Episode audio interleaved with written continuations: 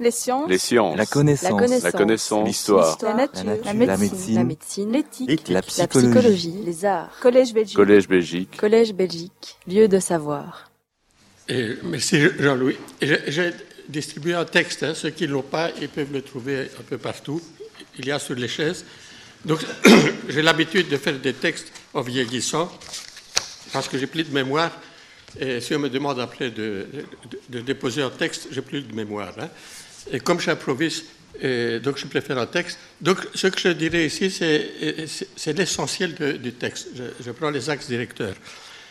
Bon, si j'ai choisi ce thème, c'est pour montrer un point qui me semble fondamental.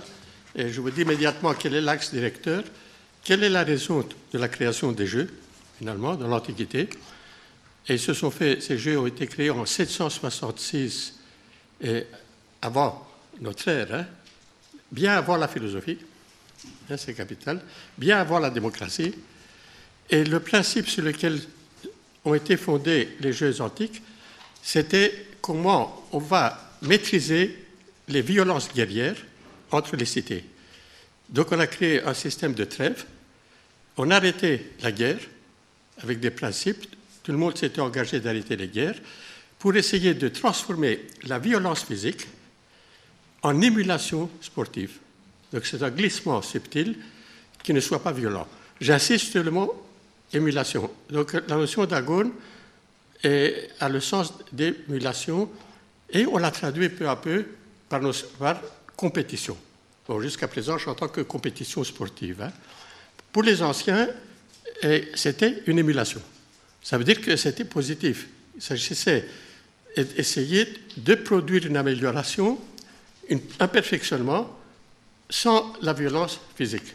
Ça, c'est le premier point qui est capital, je, crois. Donc, il faudrait essayer de penser d'abord la notion de guerre, effectivement, parce qu'il y a quelque chose de proche dans l'Antiquité, c'est que les guerriers, les héros, qui faisaient de la guerre corps à corps, devaient faire de la gymnastique, des entraînements. C'était très dur pour le corps. Et en même temps, les athlètes faisaient la même chose. Et donc, on travaillait dans des gymnases, aussi bien les guerriers et plus tard les athlètes. Donc, ça, c'est le premier point.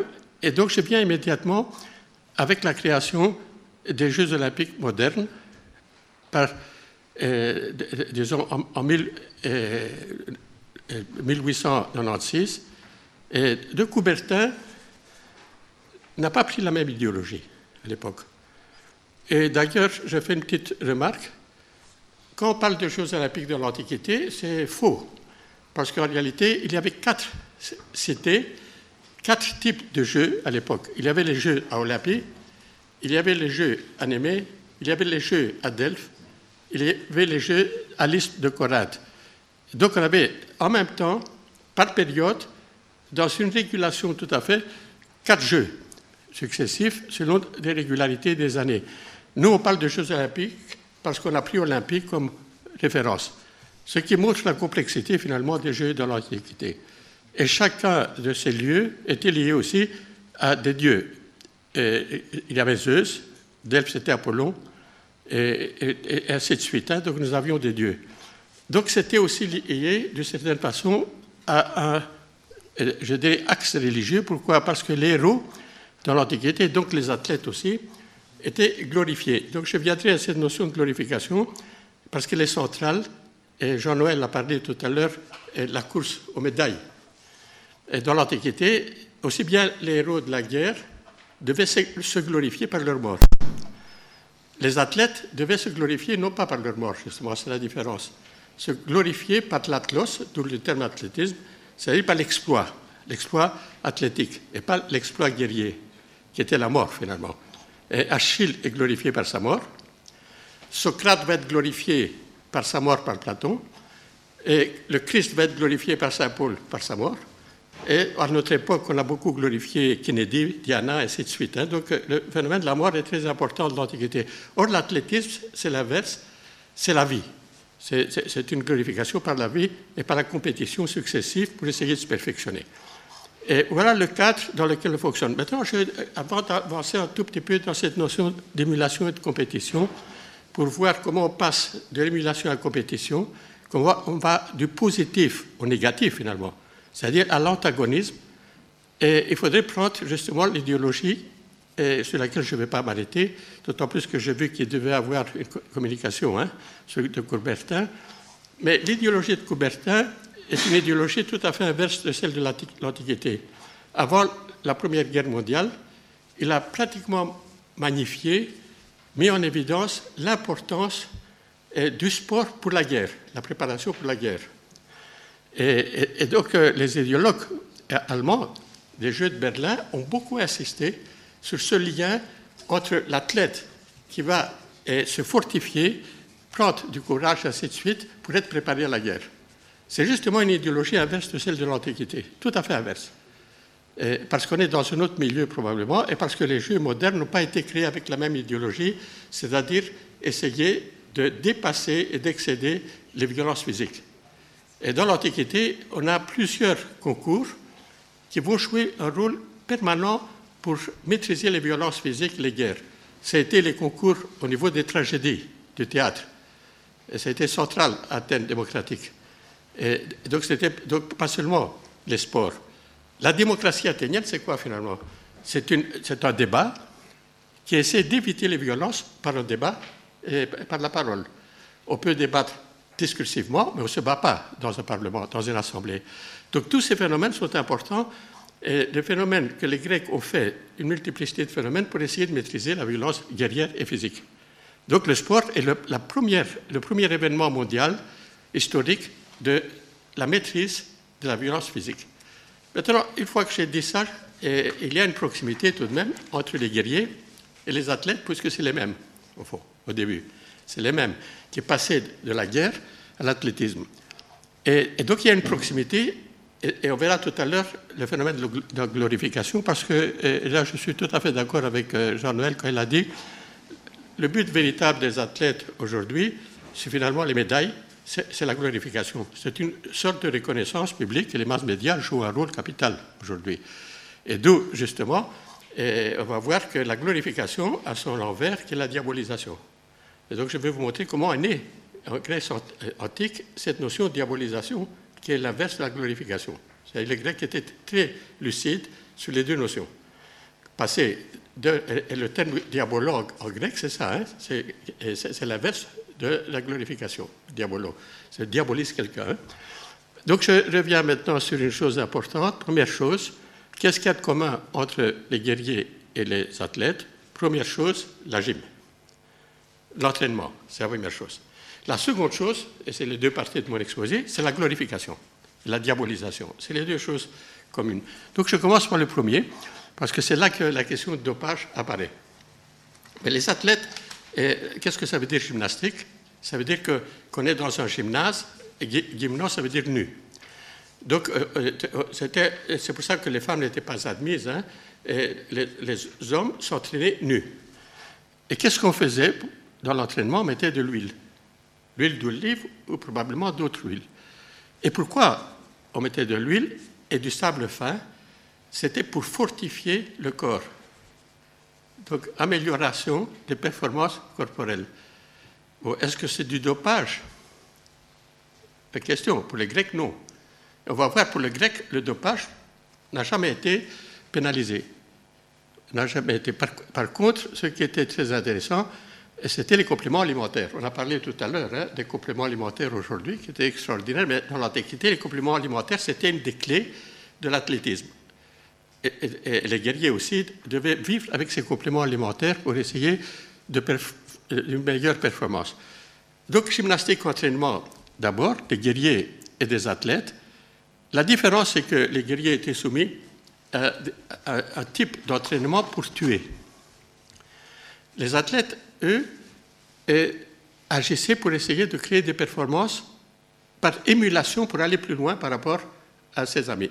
Le passage entre les deux est très intéressant. Quand les guerriers s'entraînaient, entre eux, ils faisaient du sport. Donc, avant la naissance du sport, il y avait du sport. On voit chez Homer, par exemple, des courses de chars. Et on a tout un, système de jeu à l'époque pour essayer d'essayer de, quoi finalement? C'est-à-dire qu'on faisait des festivités après les combats Et on donnait des produits aux gens après les combats pour se calmer. Mais on donnait aussi des produits pour l'enthousiasme et la force avant les combats. Donc le dopage, entre guillemets, était une règle. On ne pouvait pas faire un combat dans la guerre si on n'était pas dopé. Et au point qu'on a euh, un texte qui est remarquable, et quand et donc de Thèbes a gagné les Spartiates, il a créé toutes de nouvelles méthodes stratégiques et il a utilisé la cavalerie. Et, la cavalerie spartiate, face à la cavalerie des Thébiens, a commencé à perdre le combat et il y a eu un, recul des, cavaliers spartiates qui sont passés dans le rang. Et comme dans le rang, les soldats étaient ivres à cause du dopage qu'on leur avait donné, il y a eu une débandade complète dans l'armée, et donc elle a perdu l'armée. Donc on voit que c'est un texte qu'on a là-dessus, qui dit que les soldats étaient ivres. Et donc il n'y avait plus de possibilité de recréer les rangs. Ce qui montrait effectivement qu'on les dopait, carrément. Mais dès que le combat terminait, on les dopait aussi, parce qu'il fallait, il fallait aussi calmer les souffrances. Voilà un mot que je fais apparaître, qui me paraît capital, parce que quand on lit actuellement, on parle du dopage et tous, tous ces phénomènes, et pourquoi on se dope finalement? Ce n'est pas seulement pour la performance, c'est pour maîtriser ses souffrances. On l'oublie, c'est fondamental. On dopait les guerriers aussi pour les souffrances. On a des très beaux textes euh, sur Alexandre le Grand.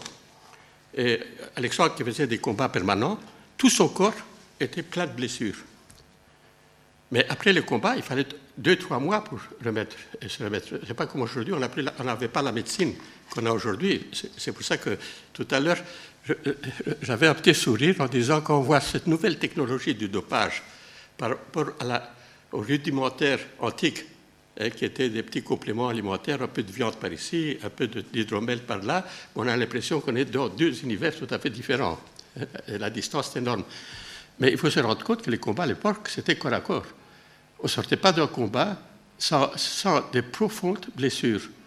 Et donc, on avait nécessairement deux choses pour répondre oui, il va s'arrêter. Bon, c'est le mien, j'avais oublié de le fermer. Oui, oui j'entends le bruit. Mais c'est l'appel des héros hein, qui me met en ordre. Donc je reviens avec ces douleurs du corps à corps. Et donc ces souffrances étaient permanentes. Et c'est pour ça qu'on créait des festivités après les combats. Festivités pour les morts. Et ces festivités étaient des sports, bien avant la naissance des sports. Donc ça veut dire qu'il a eu un passage intéressant du passage des sports militaires après des festivités pour calmer les douleurs. Et pour ça, on buvait beaucoup de vin. Et quand on parle de vin à l'époque, et le vin, ce n'était pas le beau vin qu'on a aujourd'hui, hein, qui sort de Bourgogne, de Bordeaux, ainsi de suite. Hein. Il fallait euh, euh, le doser avec de l'eau. Sinon, vous étiez mort. Et après le combat, souvent, il y avait des concours de vin, jusqu'à la mort. Hein, c'était des festivités, oui, oui. Il y avait, on a des très beaux textes là-dessus des festivités, c'est-à-dire que c'était des rites, au fond. C'était un système de rites pour calmer la souffrance, pour trouver une réponse à ces souffrances. Et, c'est pour ça que je dis la souffrance est fondamentale. Je crois que les deux critères actuellement du dopage, c'est la souffrance des athlètes, qui est atroce.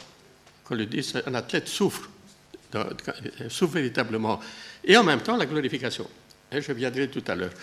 Et, pour terminer cette première partie, je vous ai mis quelques euh, passages sur les mythes antiques. Et je prends un peu le passage important qui me paraît. Quand les combattants euh, se préparaient dans l'entraînement, c'était jamais de la compétition entre eux, puisqu'ils savaient qu'après, ils vont lutter ensemble contre l'ennemi. C'était de l'émulation pour se perfectionner et s'améliorer. Et c'est parce qu'il y avait ce passage positif entre eux. Ce n'était pas des compétitions. Euh, on n'était pas là pour essayer de gagner. On était là pour s'entraîner et se perfectionner.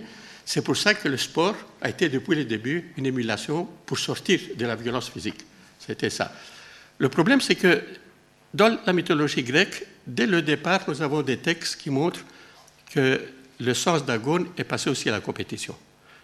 Euh, euh, Pélops, qui est considéré souvent, qui est le nom Péloponnèse, hein, Pélops, qui est un héros, il, était amoureux d'une fille, hein, un peu d'amis, et il a voulu bon, se, marier avec elle, mais son papa n'était pas tout à fait d'accord, et il a voulu l'affronter à une course de char. Course de char. Et qu'est-ce qui s'est passé? Le malin Pelops a payé l'écuyer du roi, hein, Myrtilos, qui a manipulé euh, le char, et, et, par conséquent, il y a une fraude. C'est la première fraude historique qu'on a dans la mythologie. Une fraude. Il a manipulé le char pour avoir une partie du royaume et en même temps qu'il puisse coucher avec Hippodamie une nuit.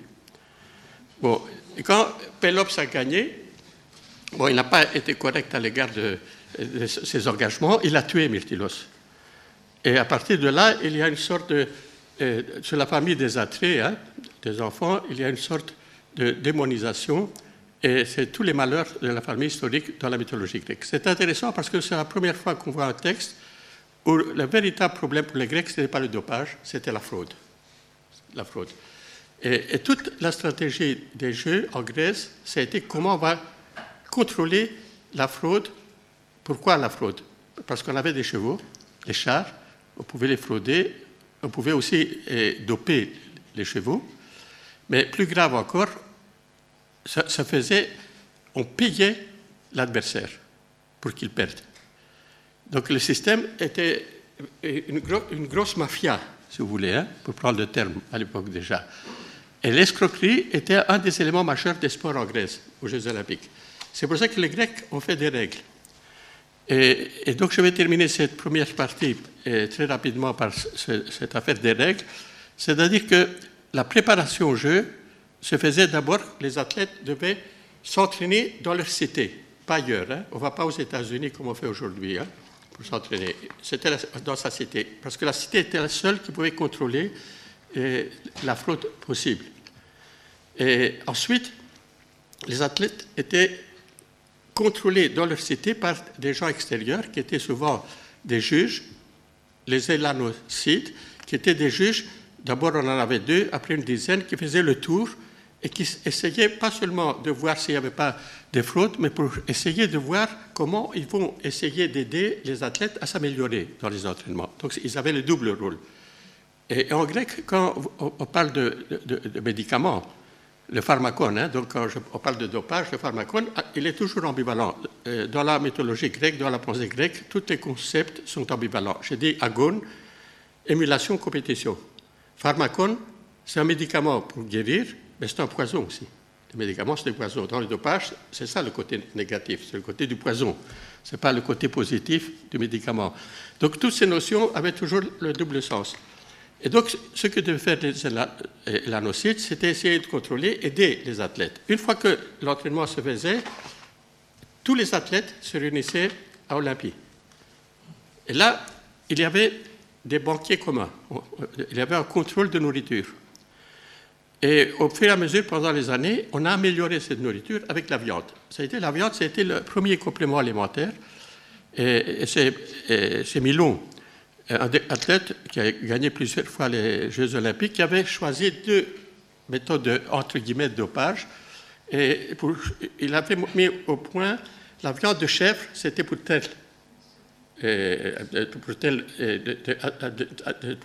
concours. La viande de taureau, la viande de porc, chacune était organisée en fonction. Et lui essayait de créer une sorte de dosage combien on doit manger. La même chose avec le vin. Je l'ai dit tout à l'heure, le vin, et on essayait de le rendre avec plusieurs dosages. Donc il utilisait ces deux systèmes, entre guillemets, de dopage. Ça n'a jamais été considéré comme négatif. Au contraire, chaque athlète essayait de trouver des méthodes et pour essayer d'améliorer ses propres performances, qui devenaient aussi des euh, références pour la suite des, des Jeux, chaque fois. C'était des améliorations que les athlètes eux-mêmes apportaient. Aujourd'hui aussi, parfois les athlètes apportent des, méthodes personnelles hein, dans, leur amélioration. Et, ainsi, une fois que ce travail commun se faisait, à ce moment-là, les familles venaient, les mécènes venaient, parce qu'en réalité, et on va rentrer peu à peu dans la glorification, un athlète ne se glorifiait pas seulement lui-même, il glorifiait sa famille, il glorifiait la cité hein, dont il était l'origine. Aujourd'hui, c'est le nationalisme. Hein. On glorifie l'Amérique, on glorifie la, Russie, on glorifie la Belgique, on glorifie la France. Hein, on n'est pas très loin de cet esprit ancien hein, de glorification de la cité. Et ce qui se faisait, c'était très intéressant parce que juste avant les Jeux, il y avait une procession. À Olympie, c'était le bois d'Altis, où il y avait un, un hôtel de Zeus. Orchios, c'était Zeus du serment. On prêtait serment, on faisait le sacrifice d'un animal, en général d'un sanglier, et puis les athlètes allaient devant euh, l'Assemblée, et là, ils jugeaient et juraient, eux et leurs familles, qu'ils n'allaient pas frauder, justement. C'était ça, pas frauder. On n'a jamais parlé qu'il ne fallait pas se doper. Hein, c'est important, hein, frauder, c'était l'escroquerie, ne pas payer l'autre, ne pas manipuler euh, des, instruments contre l'adversaire. Donc c'est important de faire la différence entre corruption d'un côté, dans la fraude, et dopage que les Grecs ne connaissaient pas. ça, c'est un élément majeur. Je passe immédiatement dans la glorification. J'ai dit tout à l'heure la glorification des héros, c'est capital. Et la glorification est un phénomène courant dans nos sociétés. Mais la glorification du héros était différente, c'est Homère qui glorifiait les héros. Et les athlètes ont été glorifiés par des poètes, Bachilide, Pindar. Et quand on lit Bachilide, Pindar, on se rend compte qu'Olympie n'était pas le seul centre, parce que Pindar a écrit l'Épithique, il a écrit sur Delphes, il a écrit sur l'Isthme, donc il, a quelque part glorifié des athlètes dans les différents Jeux. Donc on parle de Jeux olympiques aujourd'hui, c'est une simplification par rapport à la complexité de la société grecque. Ça, c'est une première chose. Hein. C'est une décision, je dirais, faite euh, à un moment qui n'a plus rien à voir avec la Grèce. Hein. Je l'ai dit déjà au niveau de la guerre, je l'ai dit maintenant au niveau des lieux.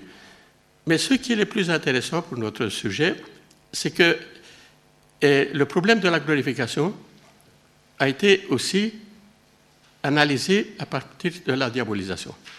Et nous avons un très beau texte là-dessus, c'est l'apologie de Socrate de Platon. Socrate est accusé de deux choses. Il est accusé comme corrupteur de ses élèves.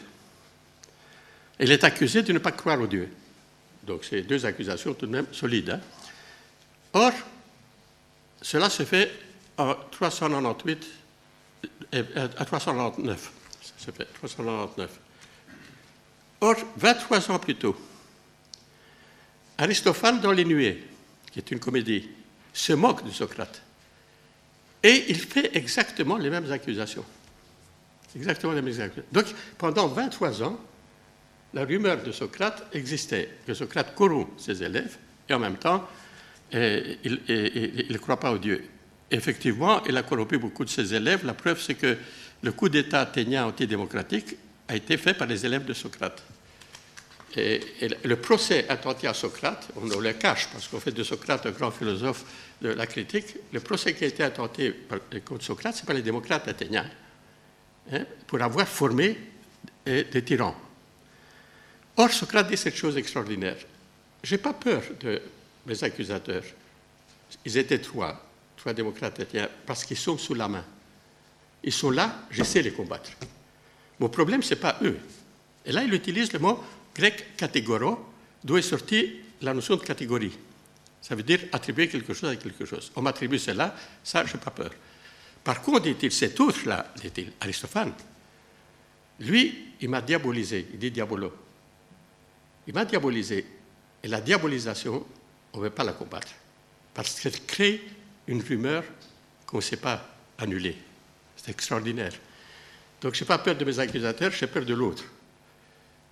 C'est là la diabolisation. Et ce qui s'est passé justement euh, dans les Jeux olympiques, c'est que les Grecs le savaient, bien avant Socrate et Platon. Et comment on diabolisait les athlètes quand ils fraudaient? On faisait des statues Hein, donc, euh, euh, sur, le mot chronion, au, pied du mot chronion qui était à Olympie, on mettait ces statues de Zeus Zanès, c'était Zeus. Sur chaque statue, on mettait les noms des personnes qui avaient fraudé. Donc c'était la diabolisation qu'on faisait pour que ça devienne perpétuel, pour que ces noms restent perpétuels. Donc on voit que les anciens travaillaient sur les deux, la glorification, mais aussi la diabolisation. Phénomène très intéressant parce que tout à l'heure, Jean-Noël et, Gérardine a beaucoup parlé de ce que je viendrai pour terminer. sur la question des compléments alimentaires et du dopage. Mais ce que Jean-Noël a mis en évidence, c'était justement cette diabolisation qu'on crée au niveau des athlètes sur quelque chose qu'on ne voit pas très bien, le, statut réel. Et c'est là que je viens maintenant. Si on veut essayer de voir qu'est-ce que c'est un dopage, et on prend le point de vue antique, qui justement avait une perception simple, en disant, il ne connaissait pas c'est quoi le dopage, mais il savait tout de même que le pharmacone pouvait avoir, être un poison. Il savait que le vin qui dépasse une certaine mesure peut être un poison, on peut mourir. Il le savait. Mais pour l'athlète, il faisait aussi des analyses de mesures. Donc la notion clé pour les Grecs était idéologique. L'athlète doit être entraîné selon la juste mesure, entre un excès et un manque. Parce que s'il excède quelque chose, il ne parvient pas véritablement à se maîtriser. Et s'il manque, il n'est pas capable de gagner. Donc la question pour eux, c'était la nourriture, quelle est la juste mesure, l'entraînement, quelle est la juste mesure, et en plus, la vertu, c'était quoi? C'était la juste mesure entre deux situations extrêmes. Le courage, c'est la juste mesure entre la témérité et la lâcheté. Donc, c'était chaque fois la juste mesure. C'est pour ça qu'ils n'avaient pas besoin, dans leur système, de faire des contrôles de dopage, parce que c'était eux-mêmes qui savaient, ils étaient éduqués de telle façon, et par leur propre conscience et leur propre liberté, pour savoir ce qu'ils doivent faire comme mesure pour ne pas excéder ou être dans le manque, pour arriver à la performance. Donc, c'est un travail sur soi plus qu'un travail. Donc, là, on voit un élément majeur au point de vue de l'éthique. De l'éthique faire en sorte que les athlètes eux-mêmes aient confiance. Mais ils avaient leur juge hein, qui jugeait. Bon, la question c'était qu'eux, ils savaient identifier justement, par l'ambiguïté de chaque chose, que c'était positif ou négatif, c'était un médicament ou c'était un poison, ils savaient identifier, parce qu'ils n'avaient pas beaucoup de, produits, identifier ce qu'il fallait faire. Aujourd'hui, et là je vais terminer sur cela, je crois que le problème du dopage, rentre dans un problème que j'ai travaillé, j'ai créé deux volumes sur la question de la complexité. La notion de la complexité, et aujourd'hui nous sommes dans un système techno-économique extrêmement complexe, et l'exposé de Gérardine m'a tout à fait convaincu dans ma, position. Euh, c'est tellement complexe, tout ce bazar de techno-économie et, de, tout ce que la technologie moderne apporte, la pharmacologie, tout ça, que personne ne peut véritablement identifier et ce qui est bon, ce qui est mauvais pour chaque chose. Parce que les paramètres au niveau de la réalité sont, sont multiples, les paramètres, les conditions sont multiples, et donc le phénomène de la complexité, pour faire voir un peu qu'est-ce que c'est le phénomène de la complexité, ce qu'on découvre aujourd'hui sur la complexité, depuis qu'on travaille dessus, c'est que plus on s'approche de quelque chose, plus la, la, chose nous échappe, plus elle apparaît plus complexe. C'est-à-dire qu'on ne maîtrise plus la chose le, le, savoir sur la chose ne diminue pas, au contraire, il s'amplifie, puisqu'on approche quelque chose. Ce qui veut dire, au niveau de l'organisme, au niveau de ses effets, au niveau du contexte économique dans lequel on se, trouve, la complexité montre qu'on ne peut approcher la complexité par des configurations. Et donc, les décisions qu'on prend au niveau du dopage, ce sont des configurations idéologiques qu'on a imposées d'une certaine façon, par des décisions, peut-être démocratiques ou peu importe. Ce sont qui ne saisissent pas la complexité de tous les paramètres du dopage. Ça pose un problème philosophique majeur, la difficulté de saisir la complexité du réel et la complexité de la personne. Deuxième élément, c'est que, et là les Grecs nous ont appris, c'est la question de la souffrance. Dès lors que l'athlétisme, comme la guerre, était lié à la souffrance, qui peut déterminer quelle est la souffrance de chaque athlète selon sa stature Selon, comme a dit Jean-Noël tout à l'heure, la nature. Bon, plus de talent par nature. Qu'est-ce qui fait l'égalité et l'équité sur la souffrance Or, l'athlète se dope pour maîtriser ses souffrances. Il doit maîtriser ses souffrances. Sinon, il restera chez lui. Il n'a plus besoin de faire de l'athlétisme. Bien sûr, il y a des souffrances négatives et je crois que l'athlétisme, le sport, crée, et par les produits et les substances que l'organisme produit, il crée aussi un plaisir dans cette souffrance. Le sport a ce plaisir. Et comme d'ailleurs les études ont un plaisir. Si on ne faisait pas des études dans la souffrance que nous avons, il y a une souffrance positive. Mais le problème, c'est que chaque personne étant différente, et sa souffrance étant différente, elle a envie d'utiliser aussi, en fonction de sa stature, les produits pour essayer de maîtriser cette souffrance et pour créer les performances. Et là, on rentre dans, dès lors que la notion de glorification rentre dans le sport, et cette notion de glorification, chacun veut gagner de médailles, veut, veut être reconnu, il est tout à fait logique que dans ce phénomène de glorification, on a envie, on a le désir d'utiliser des choses qui pourraient paraître illicites, cet excès. Donc on voit que plus on approche vers la complexité de la chose, le problème se pose. C'est pour ça que je crois que la première chose à faire, c'est voir aussi, la prendre la souffrance comme mesure des décisions, des souffrances humaines. Mais pour terminer, je dirais qu'il y a quelque chose pour moi de plus fondamental que les anciens nous ont appris, c'est la liberté humaine. Et chaque répression, chaque décision qu'on prend pour essayer de régler des choses dont on n'est pas sûr de régler, et en les modifiant, met en question la liberté humaine. Et l'athlète est même, c'est un être humain normal. Et comme disaient les anciens, l'athlète est un être complet. Il y a à la fois la santé corporelle et la santé mentale. C'est un être avec ses souffrances psychiques et ses souffrances morales. Quand je perds, j'ai des souffrances morales. Quand je gagne, j'ai un enthousiasme. Et donc, tous ces phénomènes montrent que la liberté humaine est fondamentale. Et, donc, on ne peut pas non plus ne pas tenir compte de la liberté de chaque athlète, aussi de juger lui-même ses capacités. Mais bien sûr, il faut quelque part un contrôle médical, bien sûr, on a les moyens. Et d'autre part, il faut apprendre aux personnes des règles. Et, et, pour terminer, je dirais deux choses. Pour moi, la question de la liberté, moi je suis quelqu'un qui croit à la liberté absolue de chaque individu. La seule chose qui limite pour moi la liberté, ce n'est pas la liberté de l'autre, ça va de soi. Ça va de soi que la liberté de l'autre me limite, non, c'est la souffrance de l'autre. La souffrance de l'autre me limite. Quand je vois des pauvres, ainsi de suite, ma liberté, quelque part, est, neutralisée.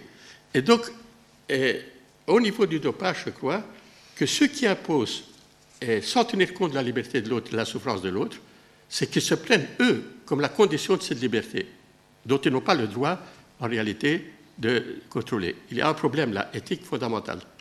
Vous allez me dire, mais comment on va s'en sortir une fois qu'on est dans l'impasse? Eh bien, je crois, et je termine là-dessus, le problème du sport est, aujourd'hui avec la glorification nationale, qui est un grand problème, hein, parce que cette glorification n'est plus seulement individuelle, c'est la glorification des cités, et aujourd'hui c'est la glorification des pays et des nations. Et là, il y a un problème, effectivement. C'est qu'on est dans un système de multiculturalité où on ne veut plus de communication réelle. Chaque nation eh, prend sa propre position, sa culture, comme si elle avait tous les droits. Donc il faut modifier ce système. Je crois que la clé elle est là. Il faut transformer le système multiculturel par un système interculturel, de l'interculturalité. Ça veut dire quoi au fond? C'est qu'il faut sortir du principe de la différence absolue où chacun peut faire ce qu'il veut en fonction de sa propre culture. Dans la culture et là, le sport, c'est ça, et c'est là que je justifie un peu le contrôle du dopage. Hein. donc, je fais pas le contrôle médical, certes, mais le contrôle. C'est que dans les cultures, tout n'est pas admissible. Par exemple, l'inégalité entre hommes et femmes, dans une culture, ce n'est pas admissible. L'excision, ce n'est pas admissible. Donc, je ne peux pas admettre dans la culture de l'autre des choses qui vont contre la dignité humaine. Et donc, on peut dire, dans le sport, on peut créer des règles pour dire qu'un certain nombre de choses ne sont pas admissible. La question, c'est le dosage. Et pour créer une interculturalité, une fois qu'on a dit que tout n'est pas permissible, il faut créer des règles communes, comme on le fait dans les sports. C'est mon modèle. Quand je joue du football ou du basket, c'est des personnes de races différentes, ainsi de suite, de classes différentes, mais tout le monde se soumet aux mêmes règles. Et c'est des règles créées par les hommes. Le football, c'est des hommes qui l'ont créé, le basket, c'est des hommes, le rugby, c'est des hommes qui l'ont créé. Et personne ne met en question ces règles. Quand dans le sport, euh, euh, il y a un problème, c'est parce que l'arbitre n'applique pas les règles. C'est contre l'arbitre qu'on se, fâche, pas contre les règles. Donc je crois qu'avec un phénomène d'interculturalité, on peut neutraliser peu à peu les éléments négatifs qui poussent vers euh, le nationalisme, le dopage, et ainsi de suite. Voilà, je vous remercie de votre attention. Les sciences. Les sciences. La connaissance. La connaissance. L'histoire. La nature. La nature. La La médecine. médecine. La médecine. L'éthique. Éthique. La La psychologie. psychologie. Les arts. Collège Belgique. Collège Belgique. Collège Belgique. Lieu de savoir.